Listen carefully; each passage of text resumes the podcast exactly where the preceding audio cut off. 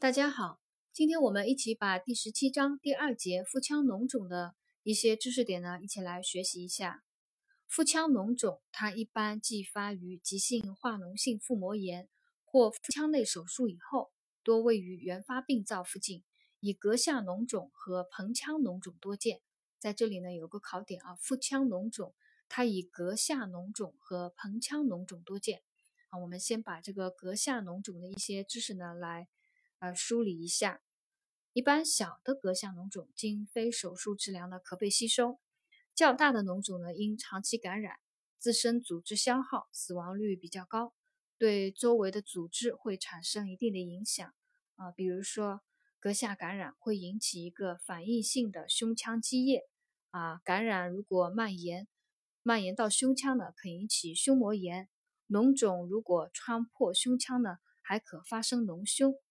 呃，另外，脓肿腐蚀穿透那个消化道管壁的话啊，可引起反复的出血、肠漏或者胃漏。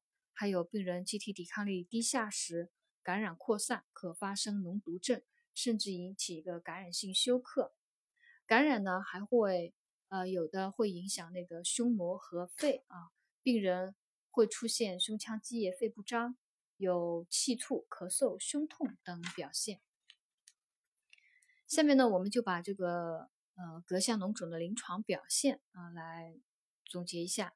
病人会有发热、脉率快、舌苔厚腻啊，出现乏力、消瘦啊。因为这个腹膜炎的病人啊，他的基础呃分解代谢会增强啊，代谢率为正常人的百分之一百四十啊。病人有乏力、消瘦，还有厌食、盗汗。呃，如果脓肿刺激了膈肌，可引起恶逆。啊，凡是刺激到膈肌引起的恶逆，一般都比较顽固的。还有病人刚刚讲了，如果影响到肺、肺不张啊、胸膜、胸胸腔积液、胸膜炎的话呢，病人有气促、咳嗽、胸痛等表现。体格检查的时候呢，有际肋区的叩痛。X 线检查呢，可见患侧膈肌升高，随呼吸活动受限或消失，肋膈角模糊或者。发现有胸腔积液啊，这是 X 线检查可见的患侧膈肌升高啊，随呼吸活动受限或消失，肋膈角模糊或有胸腔积液。辅助检查里面还有一个就一句话啊，就是可在 B 超引导下进行诊断性的穿刺啊，这个我们也都知道。膈下脓肿的治疗啊，主要是呃小的治疗呢，经过非手术治疗啊，小的脓肿经过非手术治疗可以。自行吸收啊，如果是大的啊脓肿呢，就要进行手术治疗了啊。手术治疗呢，方法呢可有经皮穿刺、支管引流术啊。近年来多采用经皮穿刺、支管引流术，创伤比较小啊，引流效果也比较好啊。同时呢，要加强营养支持，可以输液、输血，运用抗生素等进行一个支持治疗。啊，这是膈下脓肿的一些相关的知识。第二个，盆腔脓肿。盆腔呢，位于腹腔的最低位，腹腔内的炎症，还有呃腹腔内的炎性渗出物啊、脓液啊，易积聚于盆腔，形成一个盆腔脓肿啊。但是盆腔的那个腹膜啊，面积比较小，吸收毒素的能力有限，因此呢，盆腔脓肿时。全身的中毒症状呢就比较轻啊，刚刚讲的那个膈下脓肿呢，它会，它它会那个影响周围的组织啊，会可能会发生一个感染扩散啊，会发生脓毒症。这个盆腔脓肿呢，它全身中毒症状呢比较轻的。盆腔脓肿的临床表现啊，患者会有呃体温升高啊，发热、脉速。还有一个典型的直肠或膀胱刺激症状啊，典型的直直肠膀胱刺激症状呢，就是里积厚重啊，排便次数增多且量少，粘液便。膀胱刺激症状呢，就是那个尿频、尿急、尿痛啊，排尿困难等。体格检查，直肠直诊在直肠前壁可触及向直肠腔内膨起、有触痛、有波动感的肿块。这个就说明发生了一个盆腔脓肿了。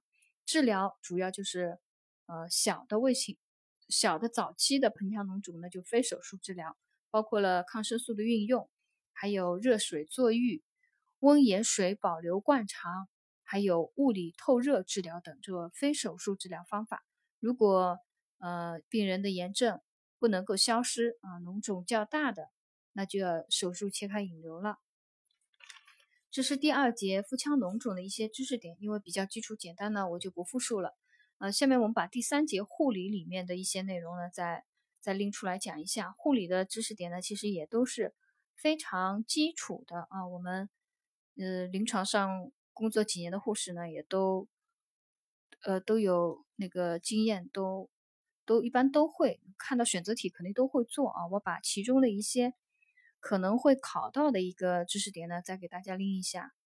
一个就是术前护理里面的一些知识点啊，讲到一个体位，就是，嗯，急性化脓性腹膜炎的病人呢，他就采取一个半卧位啊。为什么采取半卧位？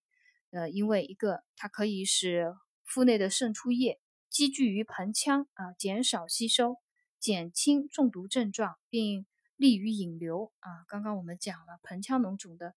它的毒素吸收能力有限的啊，因为腹膜面积比较小，全身中毒症状较轻，所以采取半卧位后呢，使腹内的渗出渗出液积聚于盆腔，可以减少吸收，减轻中毒症状，利于引流。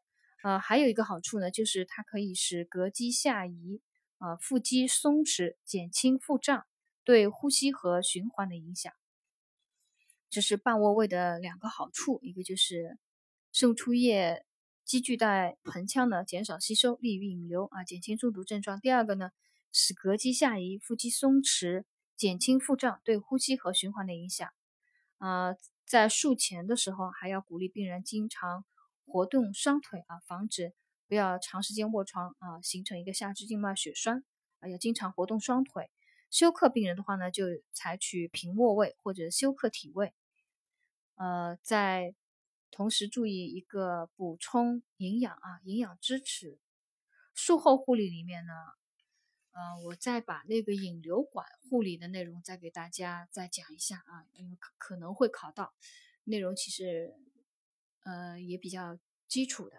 引流管的护理，第一个就是正确连接各引流装置，有多根腹腔引流管的要贴上标签，标明各管位置，以免混淆。第二个要妥善固定啊，防止脱出或受压。第三个就是观察并记录引流液的量、颜色和性状。